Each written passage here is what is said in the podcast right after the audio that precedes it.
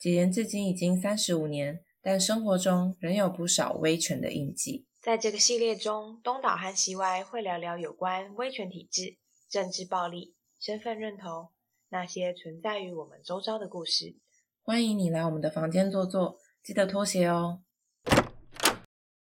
好，这集我们想要来谈谈流麻沟鼠号。不过呢，在谈谈这个之前，就是我们这集主要会聚焦在呃我们的观影心得，或者是联想到的相关的个人故事。嗯，从个人经验出发的话，东岛让你最印象深刻的地方是哪里？我觉得最印象深刻的是快要靠近尾声，就电影的尾声的那个盐水侠，他要被带去行刑之前，对着镜头露出了一个微笑。那个微笑就是这样很快的过去了之后，后面又放了好多张真正的政治受难者的，也是行刑前的微笑的照片，就连续放好多张。嗯，然后那个当下，我是觉得是很有情绪的，有一种复杂的感觉，是天哪！如果是我，我要被行刑前了，我怎么有办法露出一个微笑？我一定是觉得很不爽，我一定是觉得很后悔，就是我我快要死了，然后可能我才这么年轻，嗯，而且还有小孩，会很不甘。对啊，我还有很多的家人呢，然后就这样莫名其妙可能就要死了，然后甚至是我还没办法确定我的家人会不会知道这件事，嗯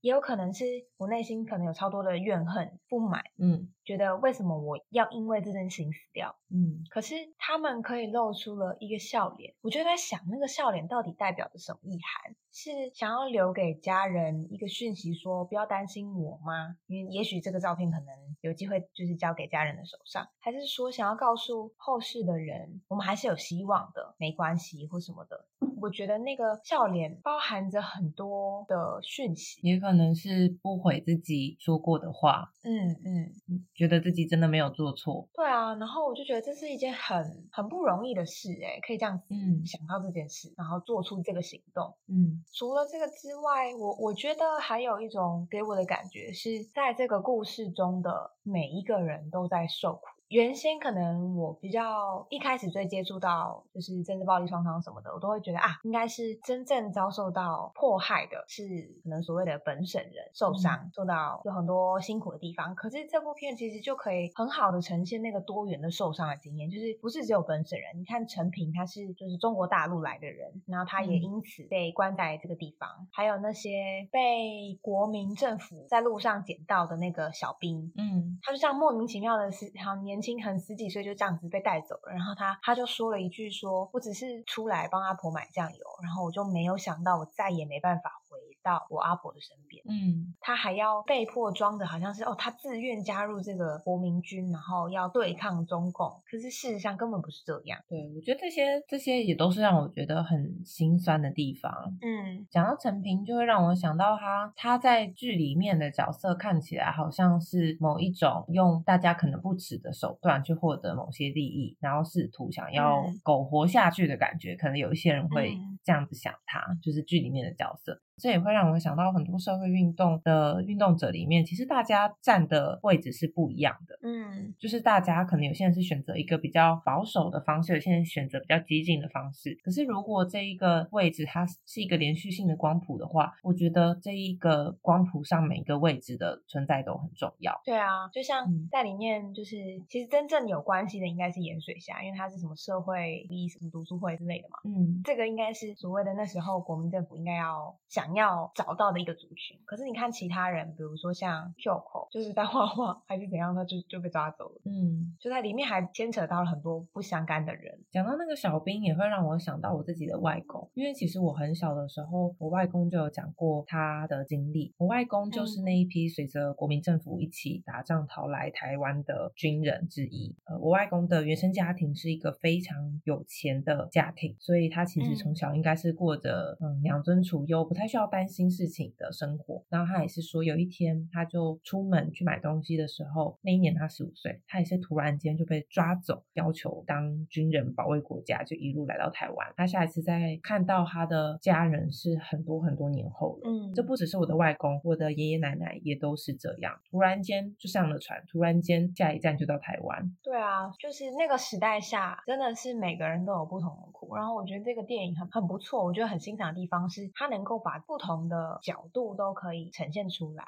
就就也许他没办法呈现到每一个很深很深的故事，可是他可以把那个大时态的集体群像吗给呈现出来。像我记得还有一个是那个被关在碉堡里的妇女，嗯，她是非常非常支持国民党，然后甚至是投入其中的。可是她最后却被别人觉得她好像是生病了，然后或者是太过激进，或者是怎么样。我觉得还有一个印象深刻的是，女性在算集中营吗？里面大家互助合作的感觉。嗯，一开始大家可能没有那么认同彼此嘛，就比如说像陈平可能会被觉得说用不同的手段获得特殊的地位，嗯，可是也有一些人来帮他说话嘛，比如说像好像是盐水侠还是谁，就说他不是只有我们看到的说哦，只要牺牲了某一些东西你就可以获得更多，嗯，可是那个牺牲其实说不定是对陈平是很痛苦。嗯，还有那个最后大家在告密的那个地方，就是有一个怀孕的妇女，她为了要保住她的孩子，嗯，她选择了揭露她的室友。嗯，那个时候盐水侠也没有恨她，他用一种觉得好像没办法，就是大家都只是为了想要活着，所以做出了不同的选择。在那样子的时代下，好像也很难去指责一个人他做的事情太不正义、太不正当。嗯，因为每个人都有每个人自己的考量，以及他们所遭遇的经历。所以这也是为什么这个族群的复杂度就很高，每个人受伤的角度都太不一样。嗯你看盐水侠，他为了他的理想付出了很多很多东西。到他心心念念的孩子见到他的孩子的时候，他孩子完全不认得他。嗯然后那时候我就觉得，哇，天哪，这实在太悲伤了吧！他可能都没有想过，最痛苦的可能是面对孩子的时候，而不是那些在集中营发生的事。我也会在想，是有一个很奇妙的感觉，就是，嗯我今天之所以能够坐在电影院看着像这样子的内容，其实就真的是因为有一些人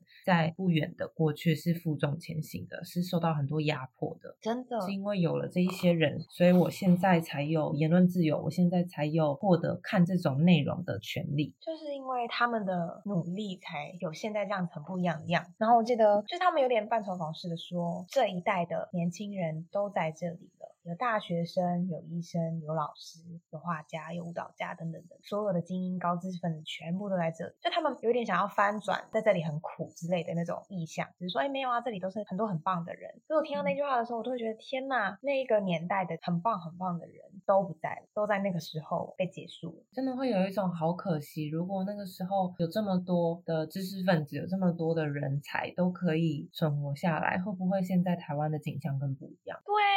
那时候看完这部电影的时候，你有跟你的朋友们讨论吗？有哎、其实其中有一个朋友的朋友，然后他是一个很酷的身份，就是他以前是军人，呃，他的年代可能算是中年左右，所以他其实是有经历过一点点白孔时代的，呃，我们我们就简称它的名字为大 D 好了。他其实在跟我们讨论的时候，给了我们很多很多我们从来没有想象过的观点，比如说他觉得这部片的立场很明显，就是他虽然没有看过这部片，可他就会想象上故事很单一，没办法呈现当时最真实的样貌。他就举了一些例，比如说这些抗议的活动中，比如说那种社运啊或怎么的，就那个年代还是有嘛。然后他们作为军队，可能会需要去维护那个秩序，嗯他都有说到说，可是即便民众用攻击性很强的方式，但是下令的人，就是他们的上司，都跟他们说不能还手，不可以伤害民众，因为这些都是我们的人民。他觉得，如果蒋经国没有这些做法，比如说控制思想、言论等等的，那我们今天就不会有现在这样的台湾。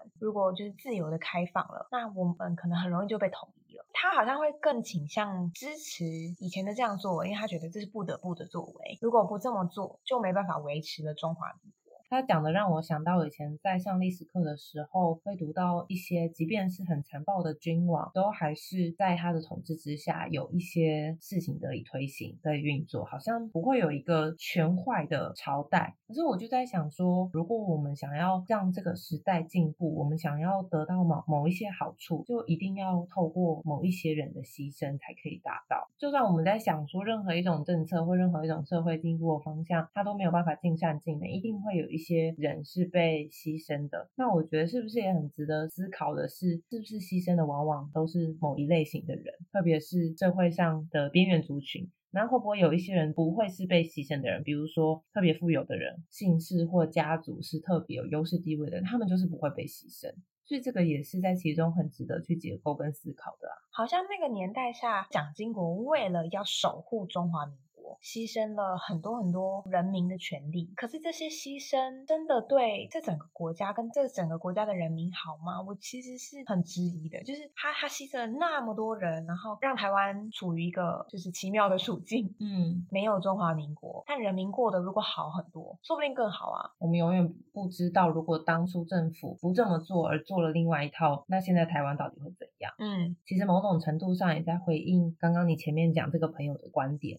就他认为这部片立场是已经很明显的，好像特意站在某个位置描述这整个故事，其实根本就没有历史事实嘛，只有历史解释。嗯所以我觉得任何的叙事者都会有他的视角，即便今天是在客观的呈现，你选择拍摄的角度都还是会带出你的立场。我觉得这是很难避免的事情。就如同我们今天在做这期节目，其实观众应该也就能够明白我们的立场是什么。当我还没有看到这部片以前，我就会觉得我们过去所学的课本上的知识很片面。可是我们有没有办法去学到那个这些东西背后，它可能有一些代价的？嗯，那个都是我们常常被忽略的，我们都只剩下很重要的概念被被留下来而已。嗯可是那个概念可能也只是片面的。嗯这个大 D 他其实想要说的是，即便他知道这个蒋经国的这些政策是错的，但他觉得可以理解他为什么这么做，因为他也是相信要维护所谓的正统的中华民国才是真正的中国。然后我那时候就会不太能理解的是，为什么所谓的正统中国人那么重要？英国跟美国他们也不会去争谁才是真正的因为他们就是不同的认同了。对他们就不同的认同了。台湾好像还是有模糊的认同，就是到底是中国人还是台湾人还是什么人。嗯我那时候也在问这个大帝说，就是为什么明明以前国共内战的时候，中共跟国民党那么的势不两立，那么仇恨彼此，可是好像某一个时代以后，很多国防部的人就跑去中国当了大官，然后然后为什么会需要结合起来？嗯嗯那个大帝就解释了很多，他说都是要维护所谓的中国这个思想，大中华思想，如果不见了，他觉得中华民国就不在。他是说中华民国就不在，还是中国就不在了？他应该是说这个中华的思想不在了，中华民国也好像就不在了。那他觉得重点是现在台湾人已经没有这个中华民国的思想，大中华思想都没有，没有血缘，没有根，是一个断裂的年轻人们。然后我就想说，可是是这样吗？我不觉得现在年轻人觉得没有根呢、对啊，我觉得只是认同不同。就比如说，因为我们生长在这块土地，因为我们有读过台湾史，也许这个大地的年代，他们根本还没有台湾史，他们读的都是中国史，他们嗯根本搞不清楚要。好了，这有点夸张，就是，但因为我有一些认识的可能中年的长辈们，就是真的搞不清楚台湾的地理有哪些县市、欸，我身边的长辈也有。就是他对中国的那个行政区很很熟，就是至少知道什么什么地方在哪里这样子。对，到底嘉义在台南的上面，还是就是都不是很清楚。然后说，哇，这就是很大的落差哎、我觉得他讲的那个大中华思想啊，我刚刚开始听到的时候的心中 OS 就是没有大中华思想，可是我有身为台湾人的认同啊，这里就是我的家，就是我的根啊，我活得很好。可是我后来想想，哎，这会不会是我父母的一个感受啊？会不会是我爷爷奶奶的一个感受啊？嗯，所以他说的这个感觉，确实代表了一部分目前在台湾这块土地上人的心声。我觉得是，就是还有一些人是这样子想的。我那时候看完还有一个感觉是太棒了，有一个这样的方式让大家认识白孔的感觉是什么？因为过去白孔就是只是历史课本上短短的一个小方框，没有那个故事或者是经验去堆叠出作为学生可能可以有这些感受的。嗯这个电影是带领大家更了解的一个方式，就它影响的范围可以很广。嗯嗯，犹太人的大屠杀有好多好多各式各样的纪录片，集中营摄影师啊，辛德勒的名单呐、就我其实看过超多就大屠杀的纪录片。嗯，然后可是明明这么靠近我们的时代故事的白孔，却没有这样类似的片诶、嗯只有唯一一部是什么超级大国民，可是超级大国民都没有讲的这么直接。我觉得这部片的出现，它某种代表着这个时代在转变，因为以前不能有，嗯，以前有了也没人要看，以前有了会有争议，可是到现在它有然后大家想看，然后有讨论，就代表这个时代在转变。而且他描写的方式也是用一种群像的侧写来描绘，他没有刻意的要去讲某一个角色他的故事，没有要撒狗血的去铺成剧情，而是在写那一个时空背景下那一个场景那一个地点有这么一群人，他们生活的样貌是什么，有一点凄凉，也让人很不舒服。可是我觉得这部电影也厉害在于侧写的方式是有某一种美感，我也觉得好像在他的叙述的故事里面，这群人不是只有痛苦，他们也有身为一个人会有的七情六欲。所以还是蛮推荐还没有看的人可以去看一下啦。这部片是一个让大家接触到台湾历史的一个方式。其实除了这个方式之外，我们还有很多的方式都可以去关心台湾的历史。嗯，关心台湾的历史，其实也是认识我们自己的一种方式。没错，我大概两年前吧，有去看一个促转会办的展览，叫做《彼时影未来光》。那它里面有一个互动式的面板，上那个面板上面出现了很多那个时候的政治犯的名字，但是只要你去触碰，用你用手去触碰他们的名字，他的名字就会从那个面板上面掉下来。当然不是实际上掉了，只是它那个画面显示就会落下来这样。